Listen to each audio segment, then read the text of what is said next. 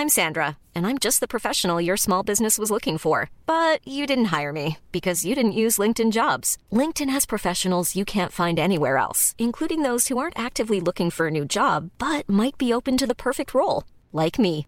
In a given month, over 70% of LinkedIn users don't visit other leading job sites. So if you're not looking on LinkedIn, you'll miss out on great candidates like Sandra. Start hiring professionals like a professional. Post your free job on linkedin.com/people today.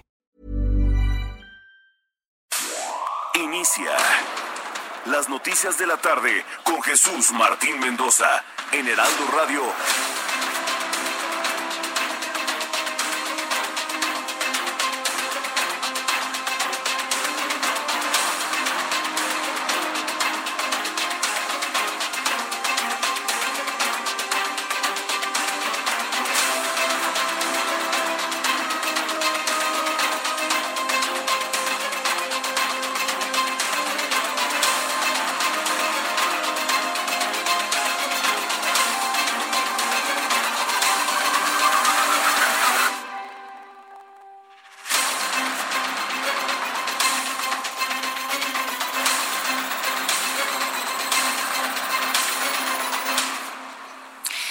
Presidente Andrés Manuel López Obrador indicó que el presidente Donald Trump, su homólogo de Estados Unidos, se comunicó con él para notificarle que el país del norte venderá al gobierno de México al menos mil ventiladores médicos en medio de la emergencia por el COVID-19. 161 países apoyaron la propuesta del gobierno de México de enviar la especulación en el mercado de los insumos médicos durante la presente pandemia. Así lo informó Juan Ramón de la Fuente, representante permanente de México en la ONU. Todas las señales que percibo y dada la gran aceptación que ha tenido la propuesta mexicana, la verdad es que ahora sí estoy, eh, digamos, eh, no de ninguna manera triunfalista, pero sí veo el horizonte cercano Creo que la propuesta que usted planteó hace algunas semanas en el G20 está eh, con todas las posibilidades para que a partir del el lunes se adopte formalmente como una resolución de la Asamblea General. Andrés Manuel López Obrador asegura que no ha emprendido una investigación sobre las finanzas del expresidente Enrique Peña Nieto, como lo afirman una serie de documentos eh, revelados por un medio de comunicación. No hay ninguna investigación abierta contra él, aseguró el mandatario. No hay ninguna investigación eh, abierta del Ejecutivo, del gobierno que represento, contra del expresidente Peña Nieto. No existe. La Secretaría de Medio Ambiente y Recursos Naturales reportó que se tienen registrados 50 incendios activos en 18 estados del país que afectan más de 6.840 hectáreas. La Comisión Nacional Forestal ya trabaja para mitigarlos. El gobierno de la Ciudad de México recomendó a la población no realizar funerales a personas eh, fallecidas por COVID-19 y advirtió que no se van a realizar necropsias ni traslados de los cuerpos para evitar la propagación del virus. En los casos de personas fallecidas por COVID-19 no se realizarán necropsias ni traslados fuera de la zona conurbada del Valle de México ni al extranjero. Y se recomienda que no haya velorios. Y en caso de que los familiares decidan realizar una ceremonia de despedida a sus difuntos, estas reuniones no deberán exceder de 20 personas. El Centro Nacional de Inteligencia Médica, situado en la base del ejército de Washington, advirtió al presidente Donald Trump que el Pentágono podría desatar una pandemia, que el patógeno podría desatar una pandemia 15 días antes de, la que, de que la Organización Mundial de la Salud calificara al COVID-19 de esta forma. El alcalde de Nueva York, Bill de Blasio, anunció que este viernes que la Gran Manzana no va a volver a las actividades cotidianas hasta el mes de julio o agosto, ya que persiste el brote de COVID-19. Este viernes la calificadora Fitch Ratings redujo las calificaciones de petróleos mexicanos, así como el consumo de la Comisión Federal de Electricidad. Los detalles se los cuento más adelante. Un reporte del Hospital de la Universidad de Chicago detectó una rápida recuperación de síntomas de fiebre y deficiencias respiratorias en pacientes graves de COVID-19 tratados con un fármaco experimental de la compañía Remdesivir. Esto fue resultado como parte de un ensayo clínico que el fármaco estaba participando y se están esperando ahora las pruebas. Esto, por supuesto, nos da un poco de esperanza acerca del tema. Vamos ahora al reporte con nuestros corresponsales. Marta de la Torre, corresponsal en Colima. Hola, ¿qué tal, Brenda? Buenas tardes, buenas tardes, auditorio. Efectivamente, es que en las, eh, las últimas 24 horas se registró aquí en Colima los primeros dos fallecimientos, Brenda, por COVID-19. Colima había sido el único estado que hasta ayer eh, no registraba defunciones por este coronavirus. Y bueno, pues finalmente las autoridades ayer por la noche dieron a conocer del primer fallecimiento, hoy por la mañana del segundo. Son dos pacientes. Uno falleció el 13 de abril eh, fue atendido en el Hospital Naval, pero es derechohabiente del INS, por lo que sus pruebas fueron enviadas hasta la Ciudad de México y por eso es que hasta el día de hoy se confirmó que sí tenía coronavirus, a pesar que había fallecido el 13 de abril. Este paciente era un, un hombre de más de 60 años de edad que eh, pues padecía tabaquismo y aparte hipertensión. La segunda paciente que también falleció, ella nos la confirmaron el día de ayer, el día de ayer falleció, es decir, el 16 de abril, tres días después del primer fallecimiento. Es una mujer que eh, se atendió en un hospital de la Secretaría de Salud. El, laboratorio estatal fue el que le hizo eh, las pruebas un poquito más rápido y bueno, eh, ya era inminente su, su malestar, pues ya estaba muy avanzado, a lo mejor, además de que era una paciente con eh, obesidad e, y también con diabetes y eso complicó su salud. Cabe destacar que esta paciente que se atendió en, un hospital de la Secretaría de Salud, se registraron sus contactos, hay siete contactos, todos ellos están identificados y aislados. Los pacientes que han sido eh, pues atendidos por el INS o que tienen seguridad social, no se ha dicho nada de sus contactos, Brenda, de hecho son los primeros contactos o los primeros contagios ya comunitarios no importados de Colima. Hay que recordar que Colima solamente son ocho los pacientes confirmados, es también los contagios más bajos en todo el país y la mayoría han sido importados. Estos dos fallecimientos se registraron en Manzanillo, que es donde está ya los contagios comunitarios. En el municipio de Manzanillo es donde se tiene focalizado el problema eh, pues principal y son los pacientes del INS pues los que le tienen perdida la pista de dónde están los otros pacientes que podrían ser sospechosos o portadores. Esa es la situación aquí en Colima, es mi reporte. Tremendo lo que sucede allá en Colima con el COVID-19. Te mandamos un abrazo a la distancia, Marta. Gracias, buenas tardes. Ahora nos enlazamos con Claudia Espinosa, nuestra corresponsal en Puebla. ¿Cómo estás, Claudia? Buenas tardes. Muy bien, Brenda. Buenas tardes a ti y a todos los amigos del Heraldo Media Group. Pues Puebla cierra este viernes con 320 casos positivos de COVID-19 y suman ya 48 las personas que han perdido la vida. De acuerdo con el secretario de Salud, Jorge Humberto Uribe Telles, pues quedan pendientes de realizar 41 muestras que están en el laboratorio estatal. Hay que señalar que, bueno, los hombres son los que tienen mayores casos, con alrededor de 172, mientras que las mujeres son 148. Aquí en Puebla el rango de edad de los contagiados va de los 17 a los 92 años. Hay 120 24 personas hospitalizadas y 29 están en situación crítica y bueno, ya la transmisión comunitaria es la que abarca el 78.4% aquí en Puebla. Este día el gobernador del estado, Miguel Barbosa Huerta, anunció la prohibición de la venta de bebidas alcohólicas en establecimientos y restaurantes. No se podrá consumir alcohol en las calles o pena de algunas sanciones.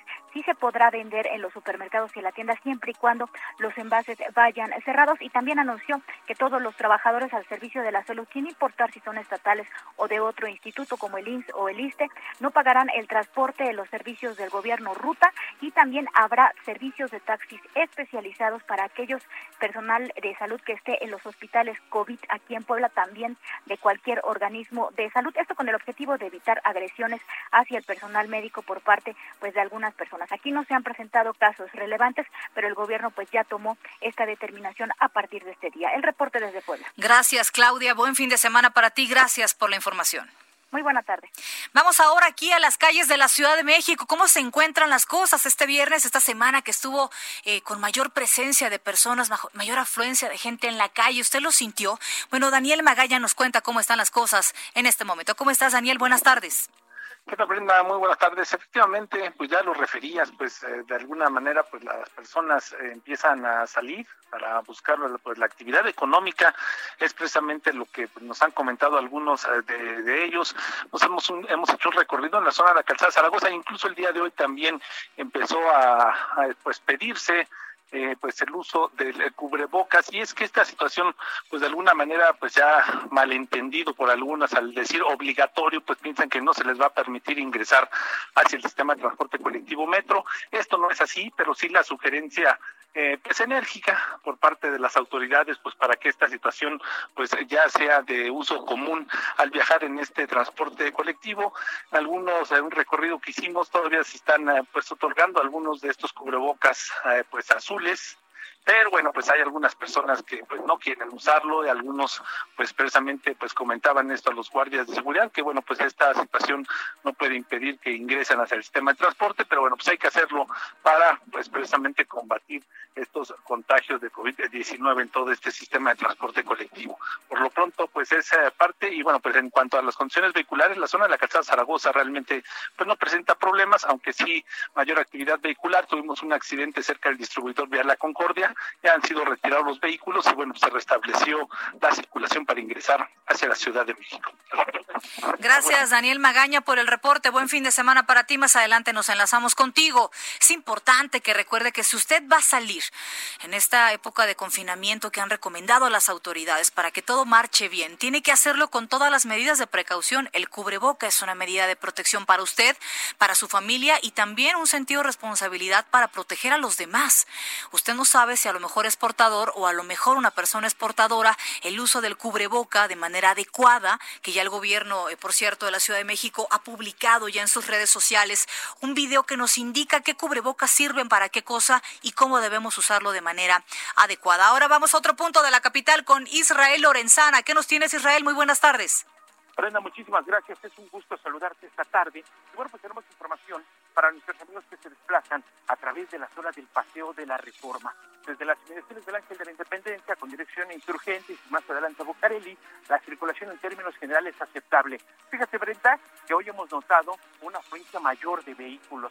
Hay pues un tránsito considerable esta tarde de viernes aquí en calle del Centro Histórico, realidades como el ex central Lázaro Cárdenas, también, pues por supuesto 5 de mayo, 20 de noviembre, y Sasago y Fray Servando presentan pues una presencia mayor de vehículos, así que bueno, pues hay que manejar con mucho cuidado, ya te decía, del paseo de la reforma, el sentido puesto con dirección hacia la zona de constituyentes, para quien se desplaza hacia la zona de Chapultepec o también hacia el periférico, también va a encontrar ligeros asentamientos, principalmente en los cruces marcados con semáforo. No hay que abandonar esta arteria, únicamente hay que pues salir con minutos de anticipación también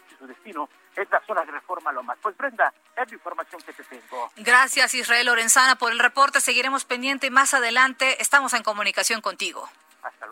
Israel Lorenzana desde las calles de la Ciudad de México, ya lo comentaba Daniel Magaña y también Israel Lorenzana nos lo confirma, mayor presencia de coches en las calles. ¿Por qué? Si al inicio de esta semana y finales de la semana pasada habíamos acatado muy bien la orden del confinamiento, habernos quedado en casa. Recuerden, recuerden que el día de ayer se dieron eh, fechas nuevas acerca de cuándo podría volver ir caminando todo de manera gradual a la normalidad. Estas fechas que dieron tentativas para el 30 de marzo y 25 de junio no van a poder realizar si usted no pone de su parte y no se queda en casa. Si usted está saliendo y entonces hay más y más y más casos y se vuelve a generar esta pandemia de COVID-19 y alcanzamos un punto alto en la fase 3, que no hemos entrado, hay que decirlo, seguimos en la fase 2, pues entonces, entonces estas fechas que nos dio el gobierno federal se van a alargar. Y todas las crisis que estamos viviendo en este momento, además de la de salud, por supuesto que también se va a alargar. Es importante que si usted no tiene algo importante a qué salir, no salga, quédese en casa por su bien, por su salud y por la de los suyos. Muy bien, hasta aquí el resumen de noticias. Yo soy Brenda Peña, gracias por acompañarnos esta tarde. Los saludo a nombre de Jesús Martín Mendoza, titular de este espacio. Quédese con nosotros hasta las 8 de la noche. Tenemos información importante de lo que ha sucedido con el COVID-19 y más temas, por supuesto, importantes en México y el mundo. Vamos ahora a información importante. ¿Qué sucedió un día como hoy? Vamos a escuchar la efeméride.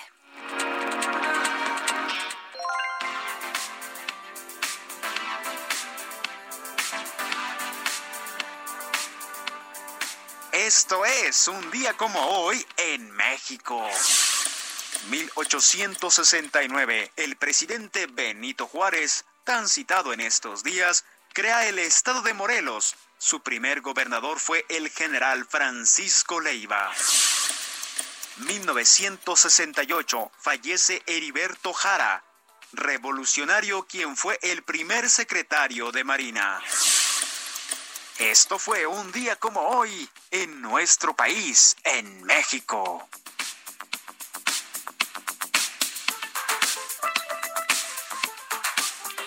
Gracias a Abraham Arriola que nos da esta efeméride de lo que sucedió un día como hoy, hace algún tiempo. Oiga, vamos a información.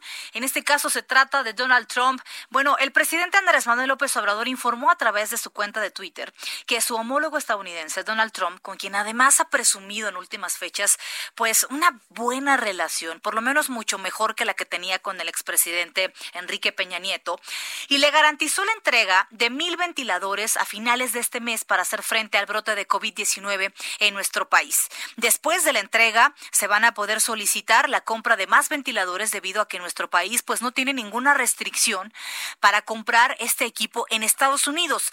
Esto de alguna manera nos viene a reforzar la idea de que entre Estados Unidos y México en este momento, pues si no hay una excelente relación de hermandad, pues hay un trato muy cordial y de solidaridad por parte del presidente de Estados Unidos, Donald Trump.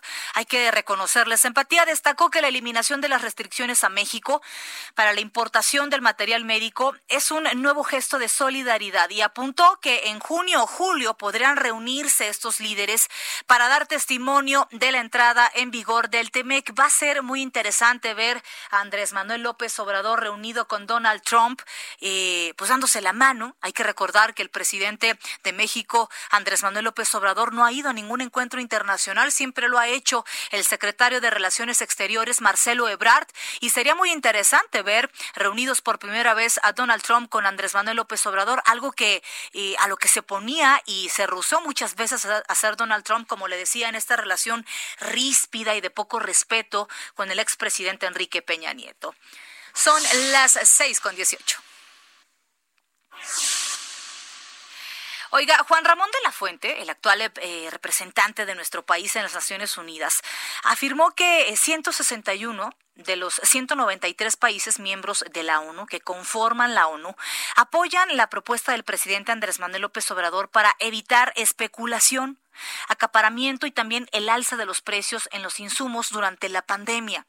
Eh, durante su intervención por videollamada en la conferencia mañanera, el exrector de la UNAM indicó que países de todas las regiones del mundo no solo apoyan la iniciativa de Andrés Manuel López Obrador, sino que además decidieron pues eh, también respaldarla, es decir, la hicieron suya y quieren aplicarla. Y es que había debate entre muchas naciones eh, a nivel internacional porque Obviamente es conocido que hay naciones que tienen mucho más recurso y mucha más posibilidad de comprar ventiladores, equipo médico para afrontar la pandemia por COVID-19, pero hay otras naciones que verdaderamente tienen escasez de recursos, que apenas tienen para subsistir y dar algunos apoyos económicos a la gente del país y no tienen manera de hacerle frente, eh, como Dios manda, a esta crisis por COVID-19 en el mundo. Bueno, esta idea de Andrés Manuel López Obrador que fue cobijada y fue eh, pues aceptada por varios miembros eh, de la ONU, ahora es una gran idea y por supuesto que es una gran ayuda para que otras naciones que tienen menos posibilidades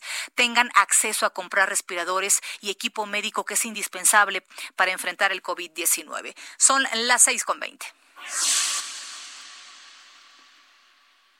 Vamos a escuchar a Juan Ramón de la Fuente que justamente habla de este tema. La verdad es que México es un país que pesa en el concierto internacional, las propuestas, en este caso una propuesta eh, eh, que surgió en, el contexto de aquella reunión, ha tenido una amplísima eh, aceptación en todos los países, prácticamente ahora sí que en casi todo el mundo, y la han hecho suya.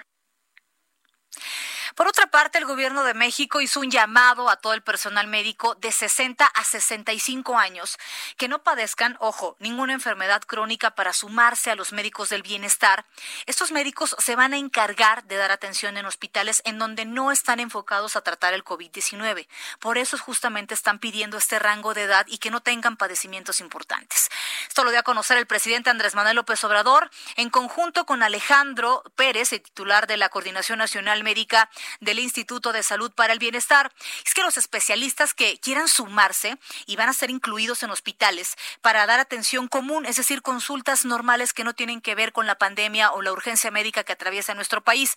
Por lo que de esta forma, dice la autoridad federal, se garantiza el cuidado de su salud, ya que no van a estar expuestos a personas que sean portadores del virus. Híjole, esto está complicado porque hay que recordar que hay personas que no saben si están contagiadas.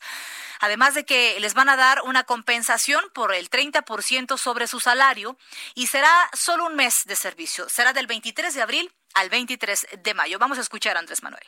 Consideramos que si los médicos y las enfermeras que estén sanos de 60 a 65 años, que voluntariamente deseen ayudar, podrían participar trabajando en sus mismas instituciones, no en hospitales COVID o donde se atendería a enfermos de COVID, sino en hospitales en donde se tienen que seguir atendiendo otros padecimientos. Mire, por otra parte, eh, es innecesaria e inconveniente la militarización del país para hacer frente al COVID-19 en nuestro país. Esta declaración la aseguró Hugo López Gatel, el subsecretario de Prevención y, Promoción aquí en la Salud, eh, pues que ha estado al frente, vaya, de la información, de los reportes, de las medidas y dando la cara de alguna manera ante esta emergencia que estamos viviendo en el país. Este funcionario comentó que esto perturbaría la dinámica social que hasta el momento ha funcionado y que ha tenido una respuesta respuesta pues bastante favorable en comparación con otros países. Eh, también aseguró que su estrategia se basa en filtros de actuación como la reducción de la movilidad y las medidas de mitigación comunitaria. Entonces, eh, Hugo López Gatel dice que no serviría de nada sacar a los militares a la calle porque realmente no es el tema, como de qué iban a castigar a la gente, si realmente el trabajo que hay que hacer en este momento por parte de las autoridades es de crear conciencia en la población de que se cuide, que tome las medidas y de que no salga de casa. Vamos a escuchar qué dijo Hugo López Gatel. No tenemos intención alguna de militarizar la respuesta de salud pública. ¿Por qué razón? Porque la consideramos, por un lado, innecesaria y por el otro lado, inconveniente. Inconveniente porque esto perturbaría mucho la dinámica social que hasta ahorita ha sido muy favorable a esta respuesta. Como lo mostramos ayer, hemos tenido una reducción muy sustancial de la movilidad en el espacio público y agradecemos al pueblo de México esta contribución positiva por un acto de seguramente conciencia, persuasión, conciencia de que existe un riesgo individual, familiar, comunitario y en general social de que se propague más aceleradamente la epidemia. Bueno, pues ahí tienen las declaraciones del subsecretario de Salud. Por cierto, el hombre del momento, el rockstar, todo el mundo lo busca, todo el mundo quiere una entrevista, todo el mundo quiere una declaración por este hombre que ha sido muy sensato. Sí ha tenido una que otro resbalón, por supuesto, en sus declaraciones, pero bueno, eso lo vamos a dejar pasar por ahora porque ha tenido en comparación con eso un gran desempeño. Vamos ahora al reporte eh, vivo y en directo con nuestra compañera Patricia Alvarado. Ella es nuestra corresponsal allá en España. ¿Cómo estás, Patricia? Muy buenas tardes, Brenda. Las cifras por contagio de coronavirus se disparan, con una media de más de 5.000 casos cada día desde hace tres días. Esta curva al alza se debe a la cantidad de pruebas que comenzaron a realizarse esta semana. También las muertes suben. En las últimas 24 horas fallecieron 585 personas. Hay más de 188.000 contagiados, 19.613 muertos y 73.000 recuperados. Llevamos un mes y tres días en estricto confinamiento y lo que falta. Todo indica que la próxima semana el presidente Pedro Sánchez pedirá al Congreso una prórroga hasta el 11 de mayo. En principio, deberíamos haber salido del encierro el próximo domingo 25 de abril. El gobierno trabaja en el escenario post-virus, aunque ya advirtió que hasta que no haya una vacuna no se volverá a la normalidad total. Una vez que nos levanten el confinamiento, permanecerán las medidas de distancia de metro y medio y se aconseja llevar tapabocas. Todo será muy gradual. Esta primavera y este verano no habrá ni ferias taurinas, ni festivales, ni fiestas patronales. Cuando abran restaurantes y bares, se permitirá la mitad del aforo, al igual que en teatros y cines. Las colas seguirán para entrar al supermercado. Brenda, si te gusta la ópera, el Teatro Real ofrecerá gratuitamente para el público de México, a través de su plataforma My Opera Player, dos de sus grandes producciones, Aida de Verdi y El holandés errante de Wagner. Una pasada, te las recomiendo. Desde Madrid, te deseo muy buen fin de semana, Brenda. También excelente fin de semana para ti, Patricia Alvarado. Gracias por el reporte. Por supuesto que vamos a estar eh, pendientes de My Opera. Si usted le gusta, pues ya sabe, es una opción para este fin de semana en la época de confinamiento. Es momento de hacer nuestra primera pausa. Antes les recuerdo las vías de comunicación, arroba el heraldo de México, arroba bajo penabello. Escríbanos, por supuesto, cuéntenos cómo está cerrando la semana. Son las seis con veintisiete.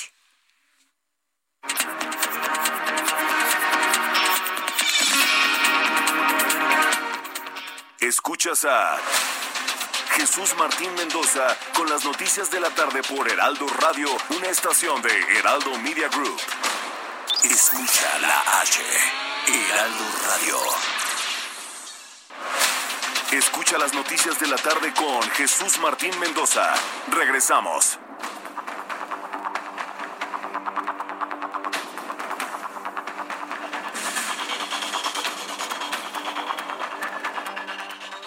Del Heraldo Radio, qué gusto que estén con nosotros acompañándonos en este su programa y también para darles a conocer una super noticia que les va a beneficiar para cubrirse la cara, para protegernos todos, todos los que estemos escuchando en este momento esta emisión. ¿Por qué? Porque es importante estar con nuestro lavado de manos y también con el gel, etcétera, etcétera. ¿De qué se trata Adri Rivera Melo para, para poder ayudar a cubrirnos nuestro rostro? Y ahora sí que el que tosa y el que hable, que no nos salpique. Así es, Moni, me da mucho gusto saludarte a ti y a todos los radioescuchas. Les traigo una máscara especial de polietileno que se llama máscara hospitalar. Es utilizada en hospitales de todo el mundo frente al combate contra el coronavirus y esta máscara hospitalar fue la que más se utilizó en Wuhan, China durante la pandemia. Es similar a la que utilizan los soldadores para trabajar porque te protege mucho más tu cara y así evita que te lleves las manos y te toques nariz boca o ojos. Y bueno, pues es mucho más higiénica porque también tiene, tiene la ventaja de que la puedes lavar con agua y con jabón. La máscara hospitalar va a detener las gotículas de saliva.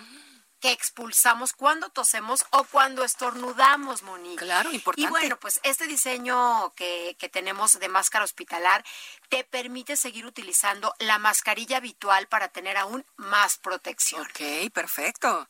La promoción. Ay, es que estaba yo tan atenta escuchando esta información que la verdad sí me, me checa porque digo, oye, doble protección, pero una super promoción para este momento, Adri. Si marcan en este momento al 800 mil, repito, 800 mil, se llevan cuatro máscaras hospitalar por la mitad del precio de la mascarilla N95 y en la compra de las cuatro máscaras van a recibir de regalo un kit SOS Protec. ¿Qué contiene este kit? Un gel bactericida para nuestras manos y un rolón antimicrobiano especial para proteger nuestras vías respiratorias. No, hombre, estamos cubiertos ya de todo. Y quedarnos en casa también, eso Por ayuda, ¿verdad? Esto se los enviamos a la comodidad de su hogar. eso es buenísimo. Quédense en casa, no salgan. Si no, tienen a qué salir, pues no. salgan. Claro, 800 230 Perfecto. En este momento marcamos. ¿Hay tiempo límite, Adri? No, no, no, hay que marcar, hay, que, marcar, ya en este momento. Repito la promoción, son cuatro máscaras hospitalar y estarán recibiendo el kit SOS Protect con gel bactericida y con un rolón antimicrobial. Perfecto, muy bien, muchas gracias y a marcar en este momento y protegernos. Continuamos. Seis de la tarde con 36 minutos. Gracias por sintonizarnos este viernes 17 de abril en el Heraldo Radio 98.5. Estas son las noticias de la tarde. Yo soy Brenda Peña. Gracias por acompañarnos y le recuerdo las vías de comunicación. Arroba el Heraldo de México, arroba bajo penabello Háganos llegar, por supuesto, sus comentarios. Siempre es agradable saber de usted cómo está cerrando esta semana, cómo le fue con el confinamiento. Vamos terminando ya la cuarta semana de confinamiento.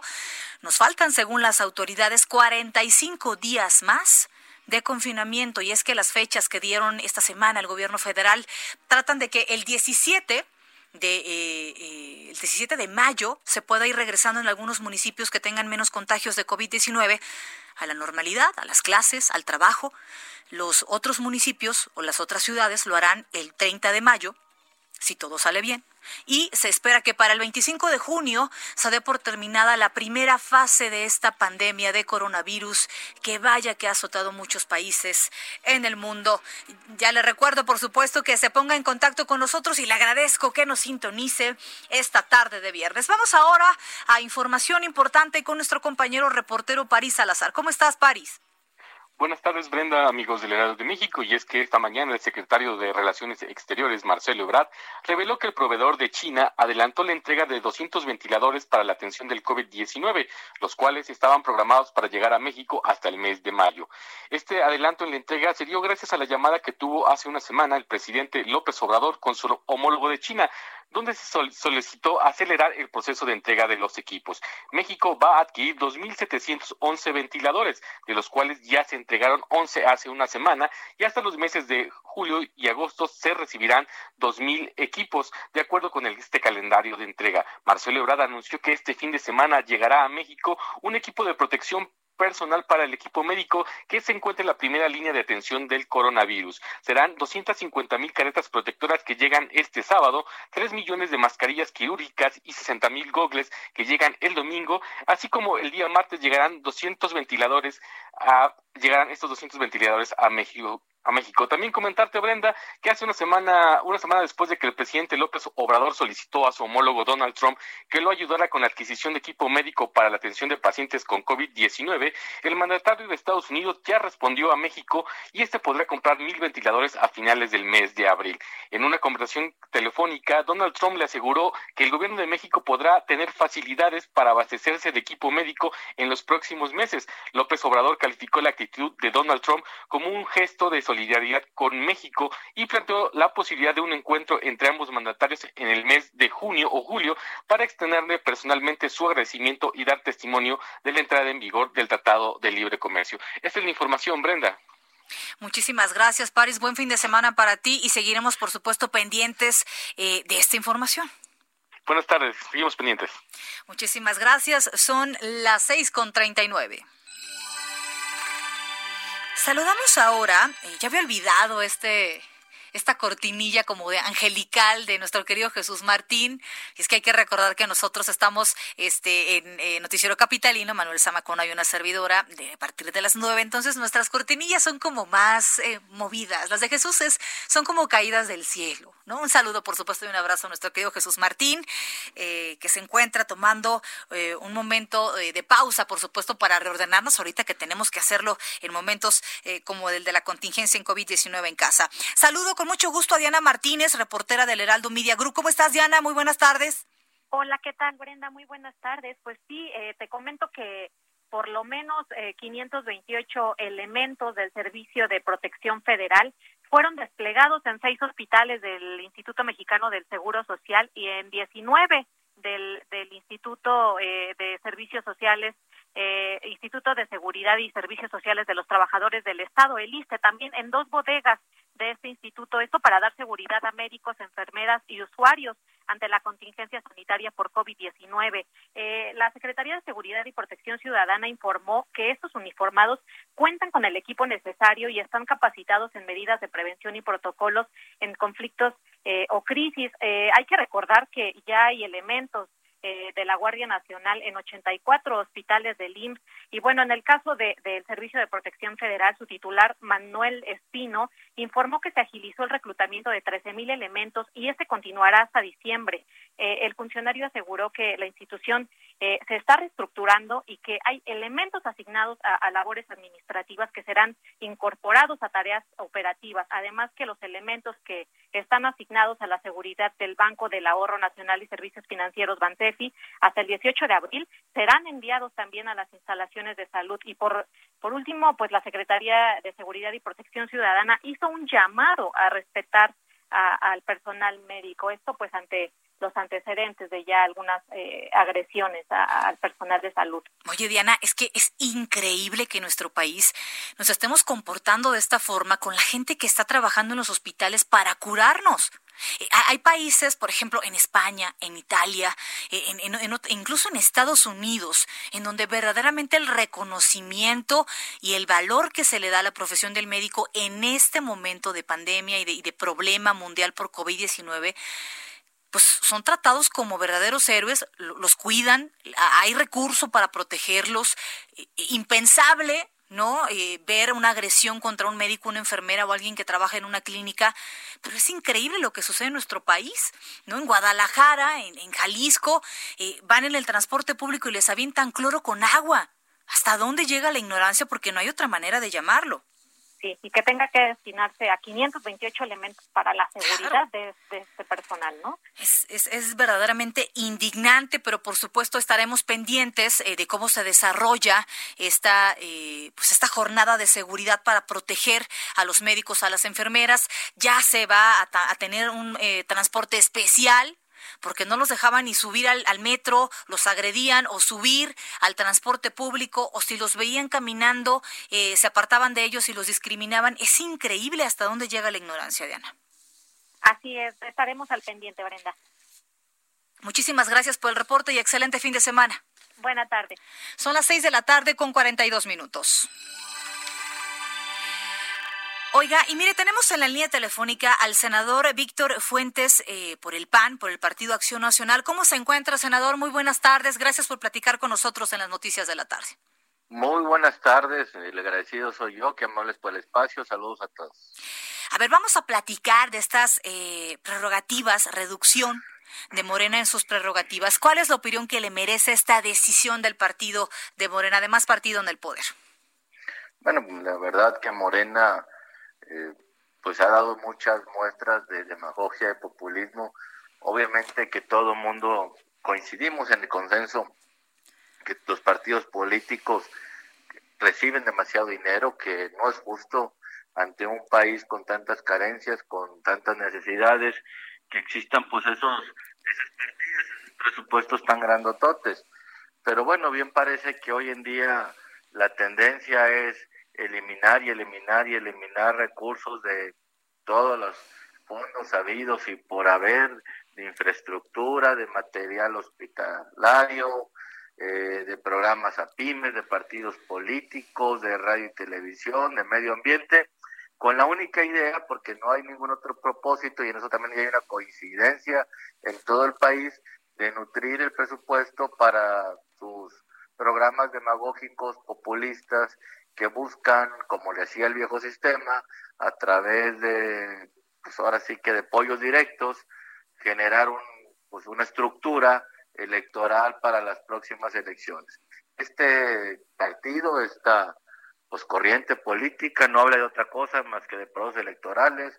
El presidente un día y otro menciona el tema de la reelección, que si quiere aparecer en la boleta, que si no, cuando las prioridades del país hoy en día pues son los temas de, obviamente de salud, como lo mencionaba usted en la entrevista anterior, los temas de cómo no se nos caiga la economía, de cómo mantener los empleos de la gente, pero eso lamentablemente no está en la agenda de Morena ni del ni del presidente de Manuel López Obrador.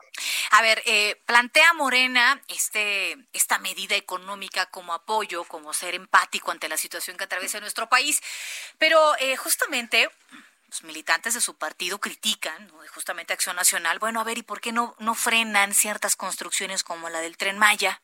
¿No? ¿Por qué no eh, pues nos esperamos con la refinería de dos bocas? ¿O por qué no frenamos o ponemos un freno? No es prioridad ahorita lo del aeropuerto. Definitivamente que estos próximos elefantes blancos pues no son prioridades para el país.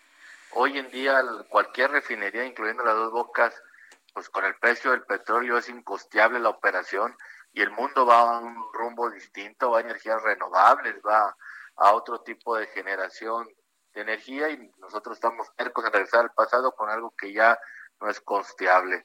El famoso tren, este el tren Maya, pues también no hemos visto un proyecto ejecutivo, no se ha visto un proyecto en el cual podamos económicamente salir avantes, que sea costeable, que sea rentable. Eh, pues, digo, todos los proyectos del presidente que dudamos mucho que se vayan a, a concluir y se concluyen van a ser obviamente elefantes blancos como han existido muchos otros a lo largo de la historia, pues bueno, hoy en día no son prioridad.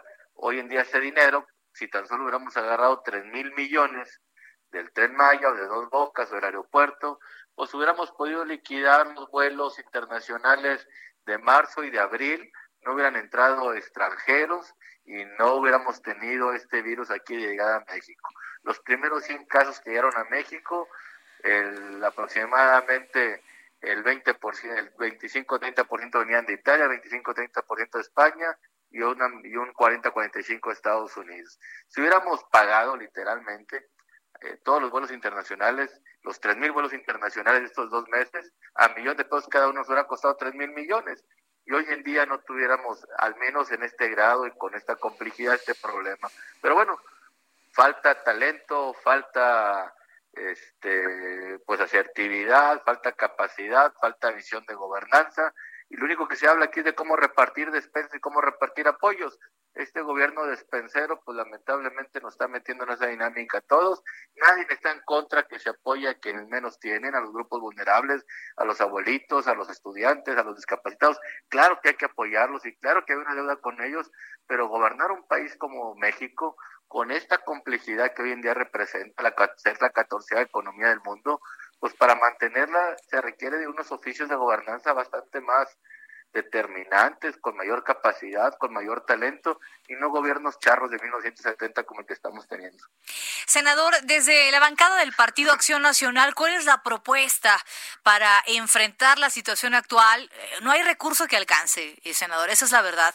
Todavía mínimo nos faltan 45 días de esta situación crítica en nuestro país, en la que si todo sale bien, estamos hablando de 45 días, pero estamos hablando, hablando de 45 días que va a estar frenado el comercio, que va a estar eh, cerradas las empresas, que van a estar eh, cerrado el turismo de nuestro país, no solo en la Ciudad de México. Eh, no hay recurso que alcance, senador. Desde el Partido de Acción Nacional, ¿cuál es la propuesta que tienen? Bueno, ciertamente el impacto en la economía va a ser brutal.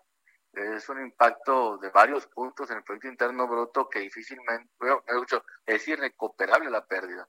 Sin embargo, sí hay suficientes recursos para poder procesar una pensión eh, básica, universal, como le hemos propuesto, de 3.700 pesos por familia que ha perdido el empleo, o bien un apoyo a las pequeñas y microempresas de 27 mil pesos mensuales durante estos dos, tres meses para poder que continúen pagando nómina, para que continúen pagando algunas rentas y no detenerla toda la economía. Eh, nosotros estimamos que con 220, 250 mil millones de pesos se puede hacer todo esto. Y esto pues representa precisamente lo que has mencionado, el ahorita frenar, quitar el presupuesto a estas mega obras faraónicas sin sentido y destinarlo a la economía de la gente de una manera bastante más sustentable económicamente hablando, con más viabilidad y con más visión. Muy bien, pues le agradecemos, senador, que haya conversado con nosotros acerca de este tema, de estas decisiones, que no es la primera vez, por supuesto, que Morena propone esto de las prerrogativas de reducirse. Sin embargo, estaremos eh, vigilantes, por supuesto, del tema, abiertos siempre en comunicación constante con todas las bancadas para saber todas las propuestas y todas las ideas son buenas en este momento. Es momento de sumar, ¿verdad? Para servirle, así es, es momento de unirnos por el país, pero en objetivos y propósitos sensatos, claros, responsables, no en propuestas demagógicas, populistas, populeras, por no decir de otra manera, propias de un proceso electoral charro en el cual ya no estamos, estamos ahorita, no hay campaña. ahorita estamos en una etapa donde tenemos que gobernar y gobernar bien. Un abrazo y muy buenas eh, tardes para usted. Buen fin de semana, senador. Igualmente, saluditos, bye. Son las seis de la tarde con 49. Saludamos ahora en la línea telefónica a nuestro querido Roberto San Germán, que ya está listo con la información deportiva. Bueno, más adelante vamos a tenerlo en los deportes. Antes vamos a saludar a Francisco Villalobos. ¿Cómo estás, querido Francisco? ¿Qué nos tienes? Ya estaba poniéndome la cachucha de, información de deportes. ¿Qué, Yankees, de los Yankees, faltaba más. Tardes. No, ¿qué pasó, Brenda? Entonces, ¿de los Dodgers o, de, o de cuál? Te, equivocaste de corresponsal, Brenda. O de los... no, no, no, es que yo, yo no puedo mencionar. Yo no puedo mencionar ese equipo. Yo no puedo mencionar ese equipo porque han sacado a los Yankees de sus últimos y maravillosos juegos para ser campeones. Entonces yo no puedo ver a los Astros con su altuve. Híjole, no. ¿Y cuántas veces los Yankees ha humillado a los Astros y a los Dodgers, toda la cosa y demás, siendo el máximo ganador de todas las grandes ligas? Pero bueno, eso será para otro día o quizás para otro año. Oye, este año no va a haber béisbol. Totalmente. Sí, caray, o sea, este, o sea, y si lo hay, va a ser la puerta cerrada y si bien nos va, va a ser en Arizona, o sea, realmente viviendo aquí en un capítulo perfecto de la de su invención desconocida, lo que está pasando aquí en Estados Unidos y en el mundo que ya este antes de que acabe tu noticiero, Brenda, vamos a superar los 2.250.000 casos de COVID-19 en todo el planeta Tierra, este una diferencia de más de de más de, de, casi 100.000 casos más a diferencia de ayer y un total de 154.106 muertes en todo el planeta Tierra. Pero bueno, si lo pones junto a los casi, ¿qué te gustan? Más de 5 mil millones de habitantes que hay en este planeta, o sea, digo casi, perdón, casi más de 7 mil millones de habitantes que hay en este planeta, pues digo, todavía son números relativamente decentes, pero no dejan de ser, no son números, son seres humanos que están arrasando el COVID-19 y no hay lugar en, la, en el mundo donde más muertes haya y más casos haya que en los Estados Unidos y por mucho, con 709 este, 709 mil 193 casos, una diferencia de más 31 mil a comparación de ayer, y un total de 37.117 muertes aquí en todos los Estados Unidos. Y aún así el presidente Donald Trump eh, le quiere vender a todo mundo de que el país ya está listo para regresar a una normalidad que estamos todavía años luz de ella, un país de que Nueva York está siendo azotado todavía con números escandalosos, más del 25% de los casos de Estados Unidos se encuentran en Nueva York y, y aún así este, el presidente Donald Trump está, insiste e insiste que esto ya va a regresar a la normalidad, a la normalidad muy pronto, que ya Brenda.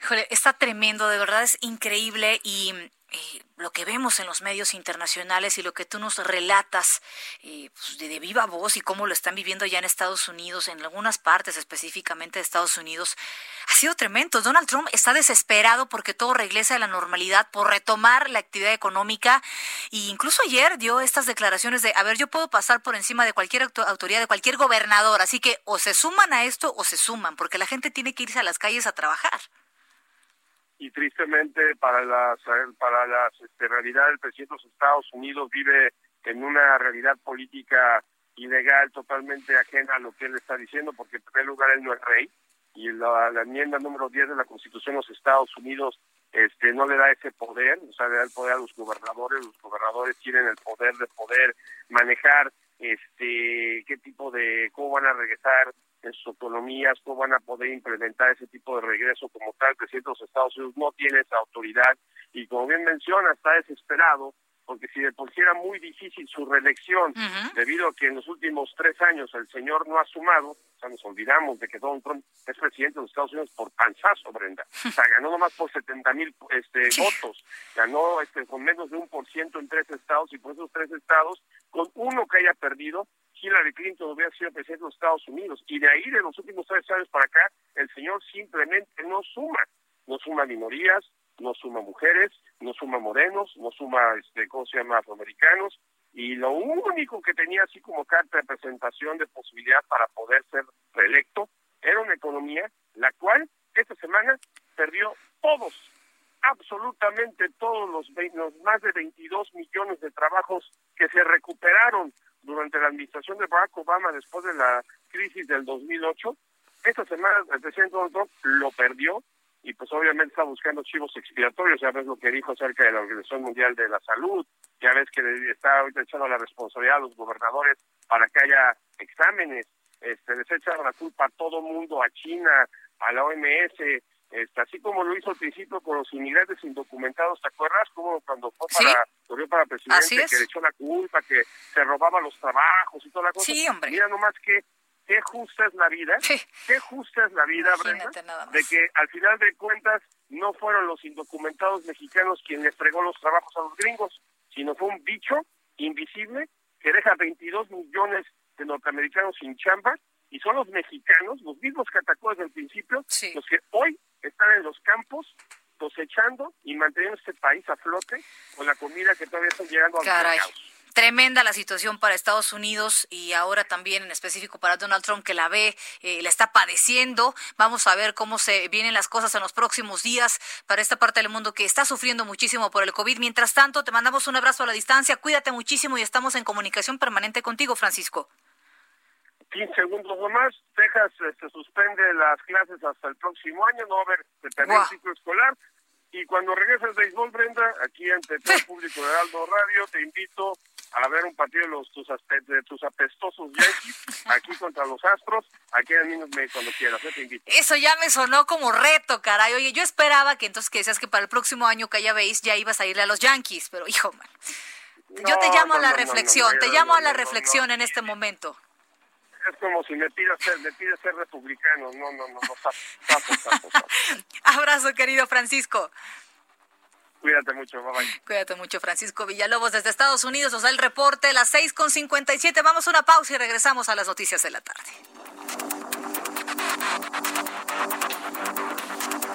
Escuchas a Jesús Martín Mendoza con las noticias de la tarde por Heraldo Radio, una estación de Heraldo Media Group. Heraldo Radio. Escucha las noticias de la tarde con Jesús Martín Mendoza. Regresamos.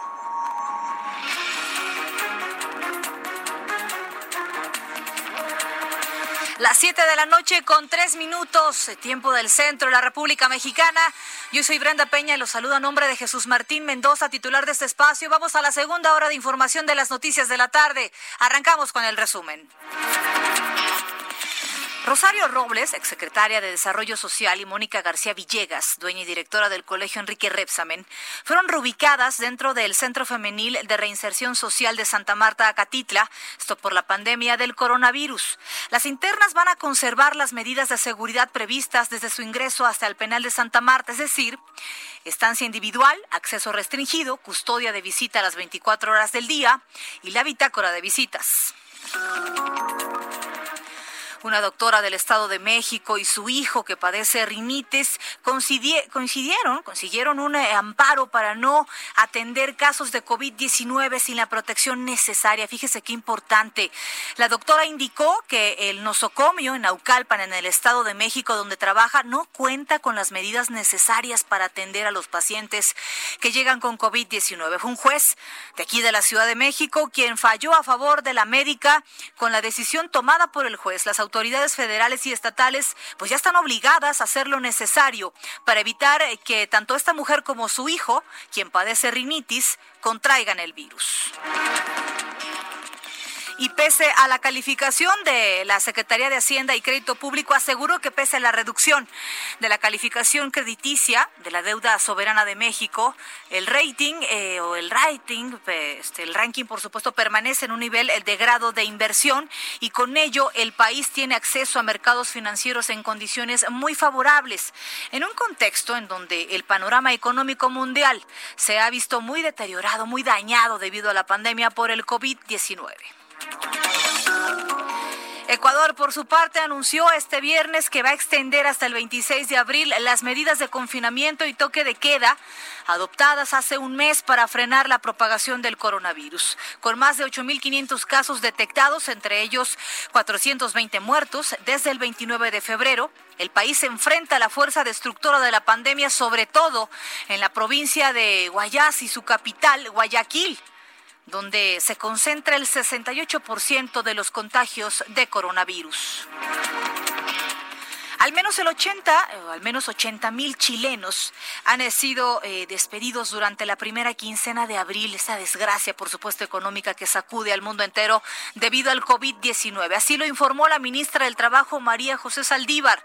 El grueso de los eh, despidos las personas que perdieron su trabajo pertenecía al sector de la construcción, seguido por los servicios administrativos, el turismo, por supuesto, que está paralizado no solamente aquí, sino en todo el mundo, y también el alojamiento. China arremetió este viernes contra el presidente de Estados Unidos, Donald Trump, y algunos de sus funcionarios estadounidenses, quienes en días recientes han considerado una teoría atípica de que el COVID-19 salió de un laboratorio chino. Ya sabe esta versión que dice Estados Unidos que está investigando. El vocero del Ministerio de Exteriores chino acusó al gobierno de Donald Trump de Estados Unidos de intentar cambiar el foco de sus propios desaciertos al lidiar con la pandemia, al apoyar la idea de que todo comenzó con un patógeno de un laboratorio allá en Wuhan, en China, en la ciudad donde se originó todo. Ya sabe esta historia. La hipótesis principal es que la infección entre los humanos comenzó en un mercado de animales allá en Wuhan, en China, probablemente de un animal que se contagió del virus de un murciélago. Si el peso de la evidencia, Trump algunos funcionarios intentan culpar a China de las infecciones y de las muertes por COVID-19 en Estados Unidos. Ya sabe esta guerra que hay entre Estados Unidos y China. Son las 7 de la noche con 6 minutos. Es momento de ir en vivo y en directo a la conferencia, ya de inicio, ya son las 7 de la noche. Este corte de caja y nuevas cifras, la actualización de las cifras de cómo va el COVID-19 en nuestro país. Vamos a enlazarnos hasta Palacio Nacional en vivo y en directo. Escuchemos.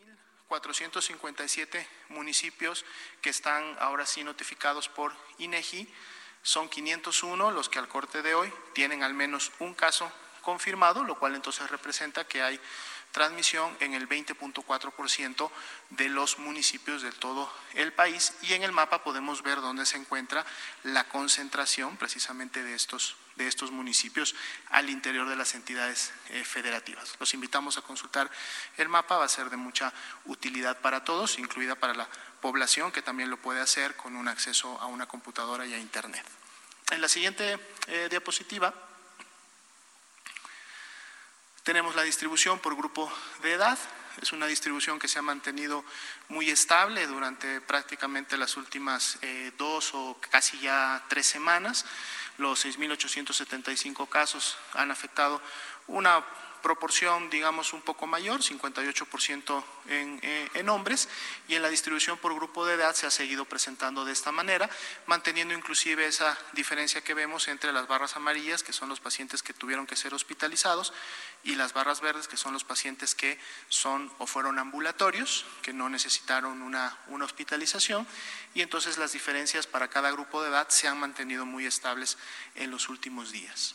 En la siguiente diapositiva podemos ver también en el marco de la hospitalización cuál ha sido el, grado, en este caso de afectación, que han tenido los pacientes que han tenido que ser hospitalizados en calidad estables, casi el 11%, graves, es decir, que si tienen eh, signos y síntomas que requieren de una atención especializada, de una cama en el segundo nivel de atención, el, casi el 21%, y los pacientes eh, intubados casi representan un 5%, un 5%. Recordando que esta distribución es en base o tiene como marco a los 6.875 casos confirmados, que en la siguiente diapositiva podemos encontrar los casos que también a su vez todavía son, son sospechosos y ahí podemos encontrar más casos. Y esto es importante siempre eh, referirlo porque, como todos sabemos, los estados también están comunicando sus estadísticas, sus intervenciones, sus actividades a la población de sus entidades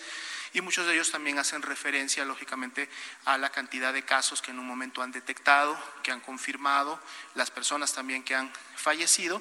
Eh, sin embargo, puede haber en un momento diferencias en función a, a qué se están refiriendo. ¿no? Nos estamos refiriendo a la columna de confirmados, nos estamos refiriendo a la columna de sospechosos o nos estamos refiriendo a la columna donde viene el total de los casos. Ahí tiene un fragmento de lo que está sucediendo totalmente en vivo ahí en Palacio Nacional en este corte de caja y actualización de cifras que da el gobierno federal por la presencia del COVID-19 aquí en nuestro país. Vamos a recapitular eh, la parte de las cifras que dan a conocer el día de hoy. Se trata de 6.875 casos confirmados por coronavirus en México. 6.875 casos, 13.364 casos que han resultado sospechosos, es decir, están a la espera de que se manifieste algún síntoma, a la espera de los resultados de las ah, eh, pruebas que se han aplicado. 28.126 personas han dado negativo al COVID-19. Hay, por otra parte, 546 personas que han perdido la vida a causa del coronavirus en México y se ha estudiado a 48.365 personas en México. Aquí a causa del COVID-19. Estas son las cifras que dan a conocer eh, en vivo y en directo desde Palacio Nacional. ¿Quiénes están presentes en esta conferencia? Está Hugo López Gatel, ya le decía yo, el subsecretario de eh, Salud, que ha estado al frente, por supuesto, de todas las acciones, de toda la estrategia por parte del gobierno federal ante el COVID-19. Y también se encuentra José Luis Alomía, el director general de epidemiología. Él está hablando y está dando justamente algunas indicaciones, explicando algunas cosas. Está presente la prensa. Hay que eh, recordar que esta actualización se da cada 24 horas. Habla exclusivamente de lo que sucede en México. Pero bueno, estamos hablando hasta ahora de 6.875 personas infectadas por COVID-19. Por supuesto, esta conferencia sigue. Aquí le estaremos dando los detalles importantes que se traten al respecto. Son las 7 de la noche con 11 minutos. ¿Qué está pasando en las calles de la Ciudad de México este viernes? Un viernes bastante agitado, en donde hemos visto la presencia de muchas personas en la calle. Posiblemente porque sean días posteriores a la quincena, la gente a lo mejor sale porque tiene que cobrar un cheque o porque tiene que ir a pagar o tiene que trasladar a un familiar. Es muy importante que si lo hace, lo haga con las medidas de seguridad y protección necesarias que recomiendan las autoridades. Israel Lorenzana, ¿qué nos tienes? Brenda, muchísimas gracias. Pues nosotros tenemos información precisamente de las calles de la ciudad.